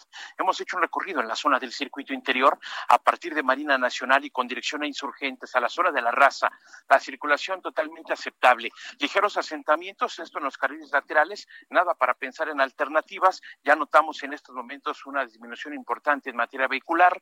En el sentido opuesto, la circulación de igual, de igual manera fluye, esto con dirección hacia la zona de patriotismo, hacia la zona de Avenida Revolución, Benjamín Franklin. Para quien se desplaza de Marina Nacional, por supuesto, no hay que exceder los límites de velocidad. Es la información que te tengo, Brenda. Gracias, Israel. Seguiremos pendientes de lo que pasa en las calles de la Ciudad de México. Cuídate, un abrazo a la distancia. Hasta luego. En otro punto de la capital, Daniel Magaña, ¿qué nos tienes? Buenas noches. ¿Qué tal, Brenda? Efectivamente, fíjate que una tarde un tanto nublada, ha empezado a caer algunas pues gotas de lluvia en algunos puntos, la zona del circuito interior para las personas que avanzan de la raza en dirección hacia Eduardo Molina. Fíjate que están cerrados los carriles laterales, continúan estas obras a la altura de la avenida 547 hasta la 533, eh, pues es en dirección hacia la zona de Eduardo Molina pero la circulación realmente avanza sin complicaciones en los carriles centrales que están abiertos para quien se traslada esta tarde de viernes hacia la zona del aeropuerto o bien también utiliza la avenida Oceanía, las personas que ingresan hacia el perímetro de Aragón. El reporte. Gracias, cuídate mucho y por supuesto todo el equipo del Heraldo que anda recorriendo las calles de la Ciudad de México con protección. Cuídate mucho, Daniel. Claro que sí, Buen fin de semana, son las 7 de la noche con 13 minutos. Oiga, en otra información, el gobernador de Michoacán, Silvano Aureoles, indicó que en la entidad no se van a acatar las medidas anunciadas por el subsecretario de Salud, Hugo López Gatel sobre la reactivación de las actividades en algunos municipios donde decían no se han registrado tantos casos contagio por COVID-19. Acuérdese que dijo que era el 17 de mayo. El mandatario local calificó estas medidas anunciadas por el gobierno federal como poco responsables. Mire, no es el único mandatario que lo piensa, ¿eh? No es la única persona que lo piensa. Muchos piensan que esta decisión de ya poner fechas fue por parte de una presión, pues del presidente Andrés Manuel López Obrador de ya quiero una fecha. Hay que recordar que Andrés Manuel López Obrador había dicho que esperaba que para el 10 de mayo, para el Día de las Madres, pues ya se levantara la contingencia y que algunas de las cosas regresarían a la normalidad. No, bueno, por su parte, eh, Ismael del Toro, el alcalde de Guadalajara, cuestionó también algunos señalamientos realizados por López Gatel sobre las acciones que se han implementado, que se han emprendido en esta tarea eh, de combatir el COVID en el área metropolitana de la demarcación para contener la propagación del virus. Aseguró que es eh, preocupante que la autoridad federal pues utilice cifras que para ellos, es importante decir, para ellos no representan el absoluto comportamiento social de los mexicanos y mucho menos el comportamiento de la pandemia. Escuchamos qué dijo Silvano Aureoles. Déjeme decirle que no coinciden sus proyecciones y sus datos. Por favor, señor López Gatel, esas medidas que usted está anunciando, Michoacán no las va a acatar porque vamos a cuidar la salud de nuestra gente. Si ustedes quieren seguir engañando a la población del país, háganlo, pero no todos estamos con los ojos vendados ni nos vamos solo con los comentarios poco responsables que han hecho ustedes durante la crisis que estamos viviendo ya y que siempre se la han tomado a la ligera. O les gusta mentir a ustedes, creo, o los obligan a mentir, pero dejen de mentirle a la sociedad mexicana. Ahí tiene lo que dice el gobernador Silvano Aureoles. Oiga, la Comisión Nacional Forestal, la CONAFOR, ya conocer que al momento se registran 50 incendios forestales que están activos en 18 estados del país con una superficie afectada de 6.840 hectáreas, en su mayoría pastos y matorrales. Es que ha hecho mucho calor en algunas zonas. Aquí en la Ciudad de México, y en las últimas noches, las últimas semanas han sido tremendas en cuanto a las temperaturas aquí en la capital. Para su atención se encuentran trabajando eh, un total de 1.906 este, combatientes para sofocar estas llamas, esto entre personal de la CONAFOR y los tres órdenes de gobierno, sin que ningún representante, eh, por supuesto, eh, tenga peligro al respecto, ningún bombero, ningún policía que se cuenta atendiendo esta emergencia. En total se reportan cinco incendios forestales en cinco eh, áreas naturales protegidas en Hidalgo, en Morelos y también en Chiapas. Oiga, en plena emergencia sanitaria por COVID-19, el gobierno federal concretó la compra eh, del estadio de béisbol Héctor Espino. Esto allá en Hermosillo, en Sonora. Seguramente ya lo leyó en las redes sociales. Esto trasciende desde ayer por la tarde-noche por un costo de 511 millones de pesos. Híjole, es que ya sabe entonces los comentarios que vienen al respecto. Es prioridad. En serio era necesario. No es que es dinero que no se va a pagar ahorita o que ya se pagó antes. Bueno, es necesario. No era para que el país estuviera ahorita verdaderamente enfocado en lo importante que es salvar vidas, salir de la situación del COVID-19. Bueno, la información fue confirmada por el secretario de Hacienda de Sonora, Raúl Navarro Gallegos, informó que Banobras hizo el pago y que en este pago se va a destinar a las pensiones del ISTE, allá en Sonora seguridad pública y también la infraestructura hospitalaria, así como los insumos médicos. Así que ahí tienen que estar enfocado el gobierno. Se pregunta usted en qué está enfocado. Bueno, ahí está la respuesta. Me queda claro que no estamos usando ese dinero para material para los médicos. Ya ve usted la foto de los médicos y cómo tienen las protecciones en los hospitales del país. De verdad, estamos hablando de plástico transparente, de ese que usan como impermeable en los, en los, este, para protegerse en los conciertos. Eso es lo que usan los médicos, las enfermeras, el personal que va a salvarle la vida si usted se enferma, ¿eh? ¿Ya ha visto las fotografías eh, de un médico en España? ¿Ya ha visto cómo son los trajes de los médicos en Italia? Allá en Estados Unidos, miren, no nos vayamos tan lejos. ¿Cómo son los trajes de protección de la gente que trabaja en las funerarias aquí en México? Están más y mejor preparados para ir a recoger los cuerpos con estos trajes especiales, que claro que son costosos, que los mismos eh, médicos ¿Cómo están protegidos en nuestros hospitales? Es indignante, de verdad. Es indignante que la autoridad local y la autoridad federal no se toque el corazón ante la realidad que estamos viviendo y cómo se están jugando la vida. Es salir a la batalla. Son gente que tiene familias. Hijo, de verdad es para la reflexión. Y luego leemos noticias como estas de la compra de un estadio. ¿Es necesario? Me pregunto yo. Híjole, ahí se lo dejo a la reflexión. Son las 7 de la noche con 18 minutos. Y saludo con mucho gusto este viernes al señorón Carlos Allende. ¿Cómo estás, querido Carlos Allende? Muy buenas tardes, muy buenas noches ya. ¿Qué onda, Brenda? Oye, anda, anda filosona, ¿eh? Ya vi que ahorita andabas este, echando tiros, mano, y, y aguas, ¿no? Yo no, yo no, qué bueno que estamos en teléfono porque no quisiera estar yo ahí con tus pelos Oye, de aves. Hijo, es que de verdad me cuesta mucho trabajo comprender muchas cosas. Nadie quiere que le vaya mal al presidente. ¿eh? Eso es, yo no soy una de ellas. Yo quiero si que le va vaya mal, bien. todos, Yo quiero, exacto. Yo quiero que le vaya bien, que tenga decisiones atinadas, acertadas, buenos asesores. Porque si no es así, entonces que Dios se apiade de nosotros. Pero luego leo estas cosas y digo, caray, ¿quién decide en este país, hombre? Pero, pues. Querido Carlos Allende, tú, tú y yo vamos a hablar de un tema que es importante. ¿Qué significa la fase 3? Es, que correcto. todavía en el chat de mamás de la escuela que tengo a bien pertenecer, que estoy a punto de salir, pues es que no falta la cadena de, oigan, y eh, estamos en la fase, ¿es cierto que vamos a entrar a la fase 4? Ay, Oye, espérenme, ¿cuándo hemos entrado a la fase Vamos en la 3? tres. ¿Qué nos informan? Ya, es más, ahorita ya me voy, a, me voy a dar de baja en ese chat porque ya, ya no puedo. Si no te va- mandan a la Virgen de Guadalupe a las 6 de la mañana para iniciar el día, te mandan la cadena, oigan, ¿saben que va a temblar el viernes? Aguas, ¿eh? Ya sabes ¿Ves por qué estoy de cómo esas malas? cadenas- Esas cadenas de WhatsApp este, luego sirven para, nada más nos dan más material para, para tener de qué hablar. Arráncate, querido Carlos.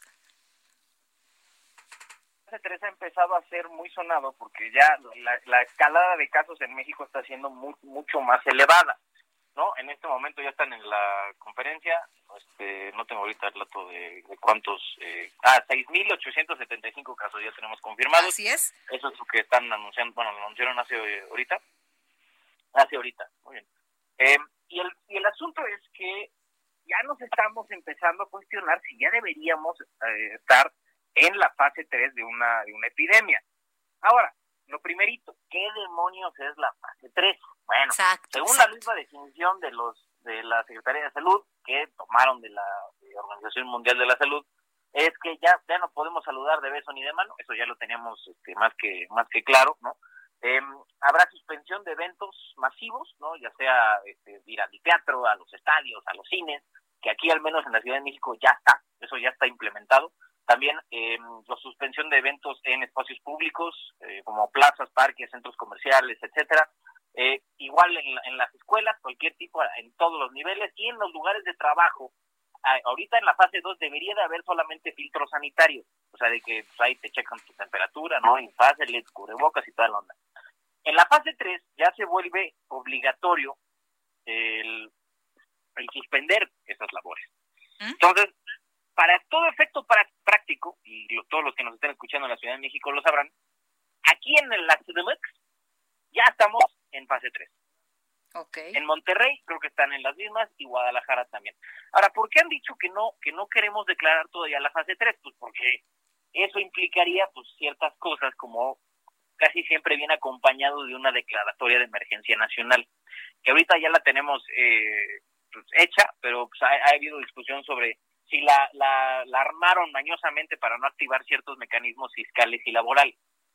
Pero bueno, el chiste ahora es que una de las, de las suposiciones que tiene el, la de- el declarar la fase 3 es que entre el punto 5 y el 1% de la población estaría infectada de la de la este, de la enfermedad que quieras, en este caso es de COVID. Pues estaríamos hablando de que si declaran la fase 3 eso implicaría que tendríamos más de 620 mil contagios en este país. Y ese es el punto 5% de la población. Entonces, sí, sí, tiene su peso más allá de, de ponerle un nombre o que sea el siguiente paso en una, de- en una epidemia, ¿no? Entonces, yo creo que por eso también están, eh, pues, como con pincitas, ¿no? Alrededor de, de, de la declaración de la fase 3, mi querida Brent. Eh, ¿Por qué le da tanto escosor a la gente aceptar que estamos en la fase 3? Pues, caray, o sea, eh, de verdad deberíamos de estar preocupados más bien por las medidas y lo, las consecuencias de tomar las medidas correctas, ¿no? Pues sí, digo, nosotros en lo personal, desde hace, pues, ¿qué? Yo creo que empezó hace un mes, ¿no? Cuando voluntariamente nos empezamos a... ¿A guardar? A, encuaren- a encuarentenar. Sí, sí, sí. Este, y ya y tú lo dijiste, creo que fue hoy en, en, tus Instagram Stories, que viste mucho más gente esta semana en las calles. Y a mí me pasó lo mismo. Te pasó lo, los coches. Tú, tú que vives considerablemente eh, lejos, pues te encontraste más coches, me imagino. Sin duda, claro que sí. Digo, el tráfico, el tiempo de traslado fue más o menos el mismo, pero sí se ve mucho más, eh, pues, concentración, ¿no?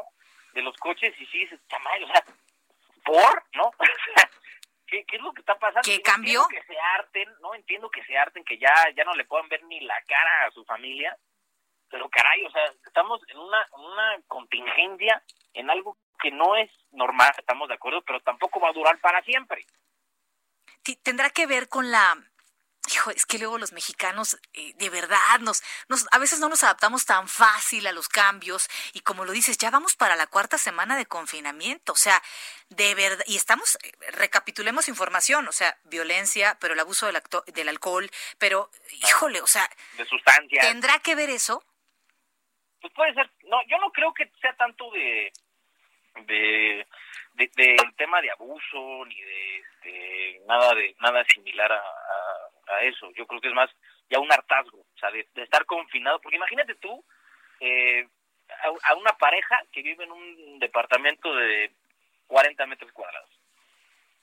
O sea, ya ahí te, te hartas, ¿no? De ver la cara a la otra persona en un huevito de 40 metros, que es la situación de mucha gente, ¿no? Sí, claro. Oye, viste que en China, en Wuhan, están eh, al tope las demandas de divorcio después de la cuarentena que es normal, ¿no? la, la, la, convivencia obligatoria de tres meses tan intensiva, pues sí te revela muchas cosas de la otra persona, ¿no? No, yo, creo, que, justamente es cuando se consolidan o se destrozan. No, no, no, Carlos, no, a ver, elegiste mal entonces. O sea, si 40 días, espérame, cuando cuando estás en la prepa o en la universidad dices, "Ay, cómo quisiera estar dos meses contigo en medio de la nada, mi vida, y tú y yo solos en el desierto y contigo perdido en el bosque." Ah, pues órale, es tantos dos meses y ya se andan rajando, pues entonces no eligieron bien o de veras no querías tanto. Yo digo. Bueno, queda queda queda claro que esa es una de las de las cosas, ¿no? Pero pues qué bueno, digo, final del día pues va a salir bien, ¿no? Porque pues si si al final te diste cuenta que esa persona no era para ti, pues ya, ¿no? Pues ya y, se tomó la decisión gracias al COVID.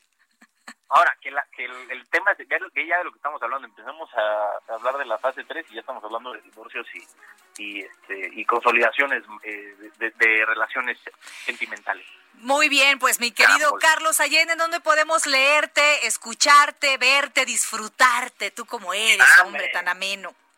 ¿Verdad? ¿Verdad que sí? Ay, tan adorado.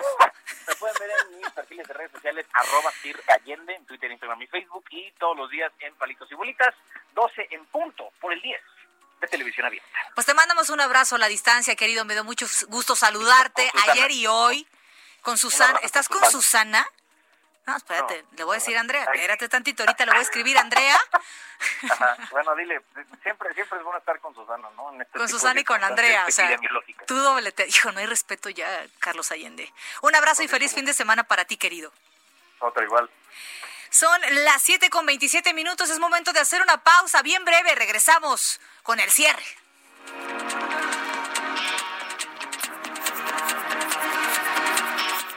Escuchas a Jesús Martín Mendoza con las noticias de la tarde por Heraldo Radio, una estación de Heraldo Media Group. Escucha las noticias de la tarde con Jesús Martín Mendoza. Regresamos. Son las 7 de la noche con 36 minutos, tiempo del centro de la República Mexicana. Gracias por acompañarnos en el Heraldo Radio, en las noticias de la tarde. Los saludo a nombre de Jesús Martín Mendoza. Yo soy Brenda Peña. Gracias a aquellos que se han comunicado con nosotros a través de las redes sociales. Cuéntenos cómo está cerrando esta semana, la cuarta semana de confinamiento para muchos aquí en México. Vamos justamente a saludar ahora a José Ríos, corresponsal en el Estado de México, que tiene información importante. ¿Cómo estás, José? ¿Qué tal, Brenda? Buenas tardes. Te saluda a ti al auditorio. Y pues bueno, para informarte que esta mañana la Secretaría de Seguridad del Estado de México y el Poder Judicial de esa entidad liberó a 59 internos de sus centros penitenciarios debido a su vulnerabilidad de contraer COVID-19.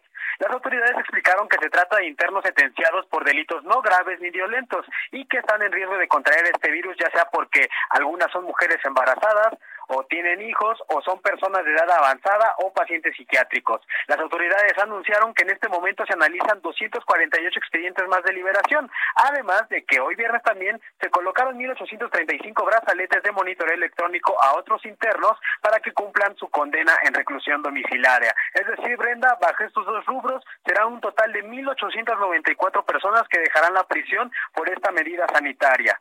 Esta sería una parte del total de los 5.500 casos que las autoridades mexiquenses analizan para dar libertad, todos ellos atendiendo a los parámetros que se han establecido en el marco de la legalidad, que por su condición son considerados no graves y violentos.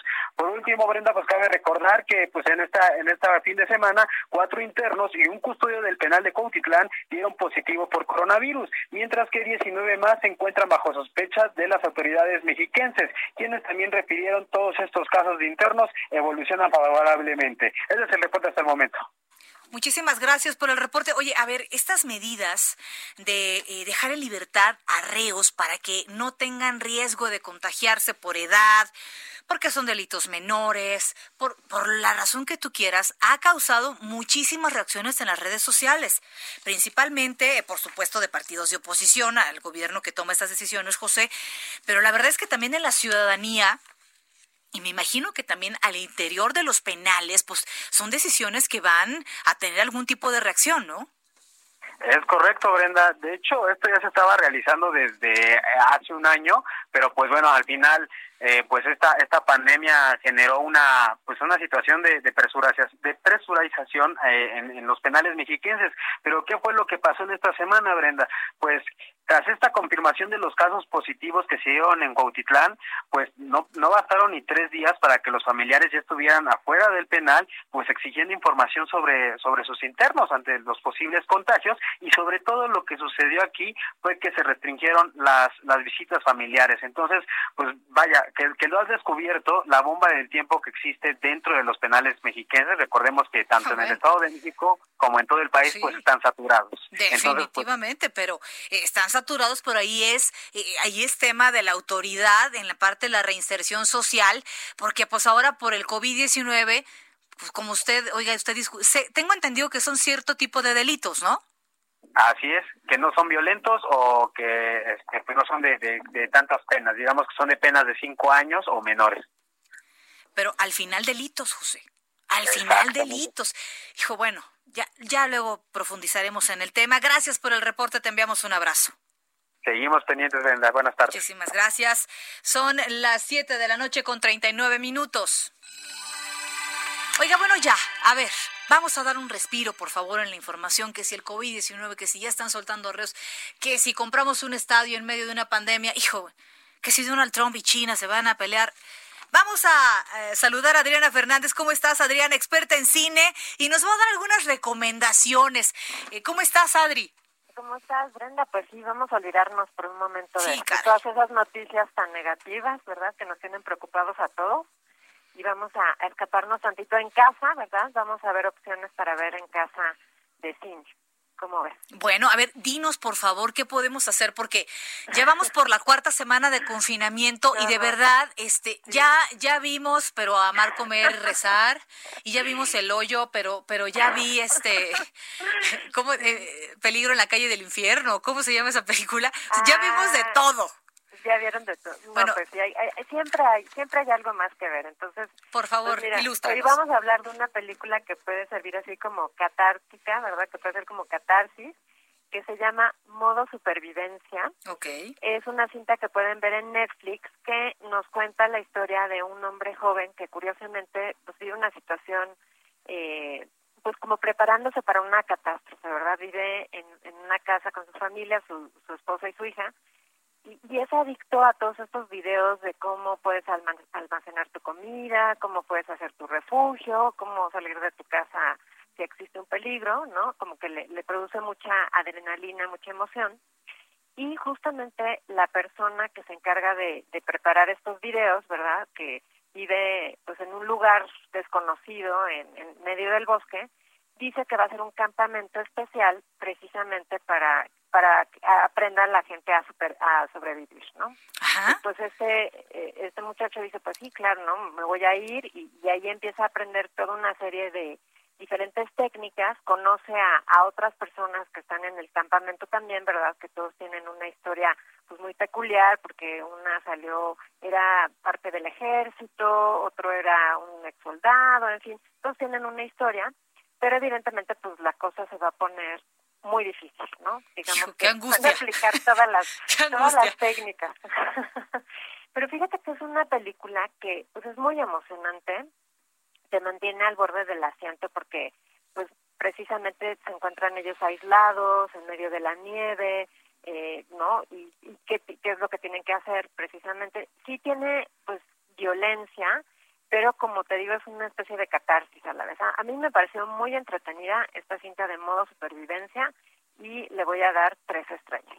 Tres estrellas, bien, muy bien, ok, excelente, es una gran opción entonces. Así es. Y bueno, pues vámonos con otra recomendación, mi querida Brenda. Esta yo creo que te va a encantar, les va a encantar a nuestros radioescuchas. A ver. Eh, también la pueden ver en Netflix. No es una película nueva, es una película que ya tiene tres años, pero que bueno, a mí por lo pronto es una de mis favoritas de la vida. Se llama Sing Street, así como este cantar calle, ¿no? Sing Street. Bueno, esta película nos cuenta la historia de un par de, de hermanos que viven en la Irlanda de los años 80 este par de hermanos pues se sienten como llenos de inseguridad en el sentido de que pues Irlanda está pasando por una recesión económica, este, además tienen problemas en su casa, ¿verdad? Porque sus papás se están separando, pero resulta que el más eh, pequeño, que tiene 15 años, que se llama Connor, encuentra una manera de escapar a, todos estos problemas, pues hay una niña, bueno, una adolescente, ¿verdad?, que es más grande que él, tiene 17 y él tiene 15, y eh, pues él la quiere conquistar, la quiere impresionar, eh, porque ella además le dice que ella es modelo y que quién sabe qué, y entonces le dice, ah, pues ¿qué crees que yo tengo una banda de rock? Cosa que no es cierto, pero entonces ahora se tiene que poner a, a buscar a la banda de rock, ¿no? Entonces pues invita a sus amigos a que formen parte de esta banda. Fíjate que esta película me encantó porque retrata perfectamente los años 80 a través de la música, ¿no? Toda esta música de de Duran Duran, de, Boy, George, de, de Spandau Ballet, o sea, todos esos grupos que tuvieron además como mucha influencia en la moda, ¿no? Madonna, eh, no sabes qué buena película, qué padre mensaje, entrañable, los chavos que actúan lo hacen tan bien y la música es toda original porque la compuso el director que se llama John Carney y los que salen en la película la cantan, la cantan de veras y lo hacen muy bien sales, bueno, no sales de la sala de cine más que la sala de tu casa, ¿verdad? Pero sales feliz, sales feliz, sales contento, se te olvida el mundo, se te olvidan los problemas. Claro. A mí me fascina. Oye, es que la música cómo es importante en, en nuestras vidas y más esa música buena onda de los 80 en donde todavía las letras tenían sentido, ¿no? Sí, es que es muy nostálgica, es muy nostálgica. Entonces, pues si, si te tocó vivir algo en los ochentas, pues evidentemente dices, ay no, o sea, de veras, las canciones, las modas, pero además tan positiva, o sea, de veras, muy padre película, de veras, muy padre, buena para toda la familia, yo diría a partir de los 12 años, la pueden ver los niños, así que, pues, una súper recomendación, yo le voy a dar la máxima calificación de cuatro estrellas. Cuatro estrellas, pues claro, por la música, por el ambiente, por la época, pues cómo no. Oye, pues, qué buena recomendación. Muy encantadora. Y además es que, que la niña que sale de la, pues de la, como de la galana, digamos, de la, de la que se quiere ligar este niño Connor, es de hecho la que sale en la película de Bohemian Rhapsody, que es como la novia de Freddie Mercury, ¿no? La, claro. entonces es esa misma actriz, que por cierto ahora es este, novia de Rainy Malek, o sea, en la vida real es, es novia de de Rainy Malek, el que hizo el papel de Freddie Mercury, entonces también allá hay algo interesante, pero está de verdad muy padre, no se van a arrepentir y van a salir sobre todo muy contentos. Buenísimo. Pues muchísimo. Lo necesitamos. Lo necesitamos. Necesitamos un respiro de todas estas noticias. Gracias por, por, por ser nuestra guía, ¿verdad? en la televisión, Adriana Fernández. Con estas recomendaciones ya te daremos cuenta el próximo viernes, si nos permites. Exacto, ya me dirán qué, qué opinaron de Excelente. Lo que ¿Eh? Claro que sí. Bueno, pues te mandamos un abrazo a la distancia y que tengas un excelente fin de semana. Gracias, igualmente Brenda, y les dejo mi Twitter porque ah, claro. quieren igualmente hacer preguntas o comentarios, es arroba adriana99, arroba adriana99, y pues te deseo, mi querida Brenda, un cinematográfico y en casa fin de semana. Pues igualmente para ti un abrazo, por supuesto, a la distancia. Cuidarse mucho, querida Adriana. Así es. Abrazo, buen fin de semana. Cuídate mucho. Son las 7 de la noche con 46 minutos.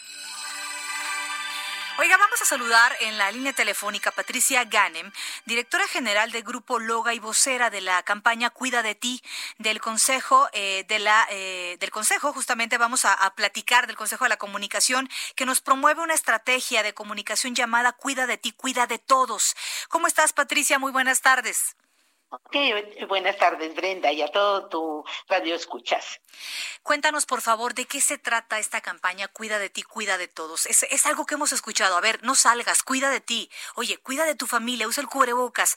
Cuéntanos por favor cómo surge esta idea pues surge por la unidad de muchos empresarios que como muchas otras áreas, como muchas otras secciones del país, están preocupados por eh, contribuir a hacer algo. Y en este sentido, el Consejo de la Comunicación decidió tratar de posicionar una serie de ideas entre las que destacan la unidad, la corresponsabilidad y la prevención como ejes de la campaña. Entonces, acompañar a la, a la coyuntura con mensajes de unión, ánimo y corresponsabilidad. Qué importante. ¿Cómo hemos respondido los mexicanos ante este llamado de cuidar de nosotros? Porque a lo mejor cuando hablamos de, de, cuidarme a mí, yo siempre me quiero hacer la fuerte o el fuerte, ¿no? Y digo, no, yo puedo, que me enferme yo y que no se enfermen mis hijos. Pero cuando me dicen, cuida de, de, de ti, cuida de tu familia, pues me estás tocando ahí fibras muy sensibles en muchos casos, ¿no? Sí, por supuesto, porque eh, muchos sabemos que el primer cuidado, la primera acción para poder ayudar a los demás es empezar con uno mismo. Por eso eh, la campaña inicia con esta frase, cuida de ti, cuida de todos. Y para eso la unidad es muy importante.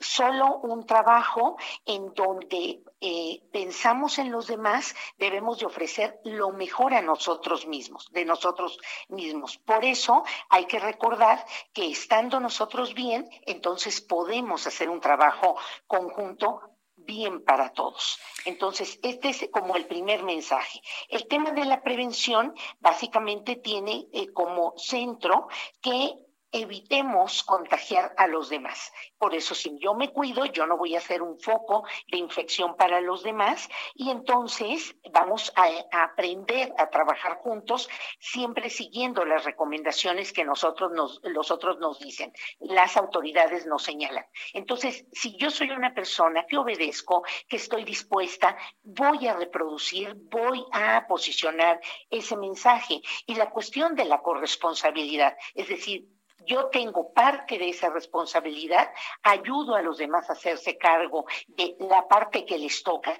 y entonces hacemos un trabajo en equipo. Qué importante es esa parte del trabajo en equipo, entender que no depende de ti eh, a ciencia cierta infectarte o no, depende también del cuidado que tenga otra persona.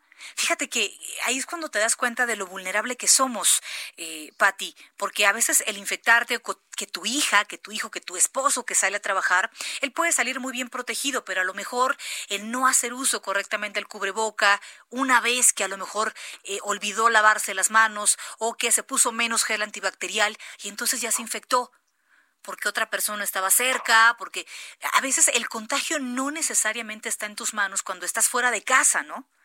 Y eso nos ayuda a tomar conciencia de una corresponsabilidad. Oye, yo, yo que estoy enfermo, veíamos esta semana, seguramente lo viste en, en, en los medios de comunicación, que un youtuber venezolano que fue diagnosticado con COVID-19, pues salió sin la más mínima precaución, Patti, solo con un cubreboca, salió a un supermercado a comprar pizza y a comprar, fue a varios negocios y fue a varias tiendas, se anduvo caminando por la calle sabiendo que tiene COVID-19. Eso me parece una falta de empatía con los demás, ¿no? Claro, y una falta de cuidado primero personal, es en este sentido, primero eh, eh, responsabilizarme de mí y luego no pensar en los demás la colectividad, el trabajo en equipo empieza de la suma de los positivos, de la suma de las personas que tenemos una visión de que los otros también existen. Entonces, el centro de la campaña es primero hacer conciencia que si estamos bien nosotros, vamos a poner al servicio ese bienestar, esa eh, eh, prevenir a los demás, ese visualizar a los demás y ese trabajo en equipo que implica todos ir unidos hacia un mismo fin, eh, respetar todas las mismas reglas, que es parte de una cultura. Definitivamente. Eh, Patti, te agradecemos muchísimo que hayas conversado con nosotros esta tarde aquí en las noticias de la tarde. Y nos dará mucho gusto si nos toman por ahí la página web donde tenemos un sinfín de eh, materiales que queremos compartir con la audiencia. Es www.vozdelasempresas.com ORG y en Facebook, Twitter e Instagram nos encuentran como arroba voz de las empresas. Muchísimas, gracias. por el espacio. Abrazo, buen fin de semana. Muy bien. Y eh, son las 7.52 y tenemos en la línea telefónica ya para cerrar a la doctora Norma Corado, investigadora de la UNAM. ¿Cómo está, doctora? Muy buenas tardes, casi noches. Hola, ¿qué tal? Buenas noches. Gracias, Brenda. Para platicar justamente de que ya vamos por la cuarta semana y ya estamos en el desespero total. ¿Qué podemos hacer en esta cuarentena? Sobre todo aquellos que tenemos chicos en casa y que nos estamos de verdad colgando de la lámpara al respecto. Muchas gracias, Brenda. Pues mira, en realidad lo que quería yo el día de hoy era compartir con ustedes una iniciativa que tiene la Dirección General de Divulgación de la Ciencia, el Museo de las Ciencias UNAM, Universum y la UNAM, hemos implementado una, un sitio, un micrositio que se llama Universum. Ustedes lo pueden buscar así, pueden entrar a la página de Universum, Museo de las Ciencias, y ahí van a encontrar este micrositio de Universum, donde lo que queremos es que las personas encuentren información acerca de todo esto que está pasando, del COVID, del coronavirus y todo. Eh, sabemos que hay muchos sitios donde encontrar esta información, pero esta información está curada de manera que sea accesible para todo el público para todos, desde chicos hasta medianos y grandes. Entonces es un, sitio que hemos estado trabajando para que la gente eh, pueda tener, además de una, una, una información verídica confirmada con los expertos, esta información además está a un nivel donde podamos todos entender de lo que nos están hablando y podamos entonces tener la capacidad de poder también discernir entre las noticias falsas y todo esto. Esa es una de nuestras iniciativas que hemos hecho como DGDC, Museo de las Ciencias Universum. Pero además también tenemos otra cosa que yo creo que les va a ser muy, muy interesante a todos. Hemos hecho también dentro de nuestras redes de Universum y de la DGDC igual, algo que llamamos ciencia a domicilio. Así es el hashtag ciencia a domicilio. Y ahí lo que hemos hecho es subir muchísimos materiales, libros educativos, infografías, efemérides, antologías, charlas, programas radiofónicos, este, hemos subido, por ejemplo, la gente nos pregunta cosas eh, muy específicas con relación a casi cualquier cosa y nosotros les contestamos en un pequeño video. Tenemos, por ejemplo, unas una, una serie de retos matemáticos que se llama Despéjate con Clau, que nos enseña a hacer cosas con la con las matemáticas, hacer cuentas, hacer eh, origamis, como origamis, pero con un fundamento matemática. Tenemos lectura de ciencia ficción, recorridos virtuales de nuestros museos. Todas estas cosas hemos lo estamos haciendo para justo que las personas se acerquen a nuestras redes, no se aburran, haya muchísimas actividades, pero además todas estas actividades tienen un fundamento científico muy sencillo, algunas que tratamos de que se explique y que la gente pues que se entretenga y que haga cosas que sean como constructivas, ¿no? Que estén muy, muy al pendiente de nosotros. y así que pues Luego nos da el ocio y luego nos da por, híjole, es que ¿y ahora qué hago? Y es que ya eh, hay memes ya, por supuesto, que nos morimos de risa de verlos de tu espalda cuando ve que te vas a acostar otra vez, ¿no? Sufriendo totalmente, ya nos duele la espalda, ya no podemos dormir más, estamos hinchados, eh, muchas personas están hinchadas de tanto dormir, tanto comer. Qué importante es activar a los chicos, mantenerlos interesados en este tipo de temas. Te agradecemos muchísimo, eh, doctora Norma, que hayas platicado con nosotros esta tarde. Entonces que nos sigan ahí el hashtag universo y el eh, hashtag ciencia a domicilio. Ahí nos van a encontrar. Ahí estaremos muy pendientes. Yo voy a ser la primera que el día de mañana va a promocionar ese link con mi hija. Entonces ya, ya estaremos compartiendo contigo ideas. Y ya nos dirás qué tal se fue. Buenísimo. Muchísimas gracias, doctora Norma Corado, investigadora de la UNAM. Gracias. Hasta luego. Son las 7.56, ha llegado el momento de despedirnos. Gracias por habernos acompañado. Lo saludo a nombre de Jesús Martín Mendoza. Por supuesto, le deseo un excelente fin de semana. Cuídese mucho, quédese en casa. Cuídese usted, cuide a su familia, cuide al vecino. Recuerde de los, de los riesgos que hay en estos momentos de salir a la calle. El número de infectados no ha dejado de subir en nuestro país por COVID-19. Tome conciencia, tome conciencia y aproveche estos días como un momento de pausa para reflexionar acerca de lo que está sucediendo en nuestro país. Soy Brenda Peña, que tenga excelente fin de semana. Esto fue Las Noticias de la Tarde con Jesús Martín Mendoza. Heraldo Radio. Even when we're on a budget, we still deserve nice things. Quince is a place to scoop up stunning high-end goods for 50 to 80% less than similar brands. They have buttery soft cashmere sweaters starting at $50, luxurious Italian leather bags, and so much more. Plus, Quince only works with factories that use safe, ethical, and responsible manufacturing. Get the high-end goods you'll love without the high price tag with Quince. Go to quince.com/style for free shipping and 365-day returns.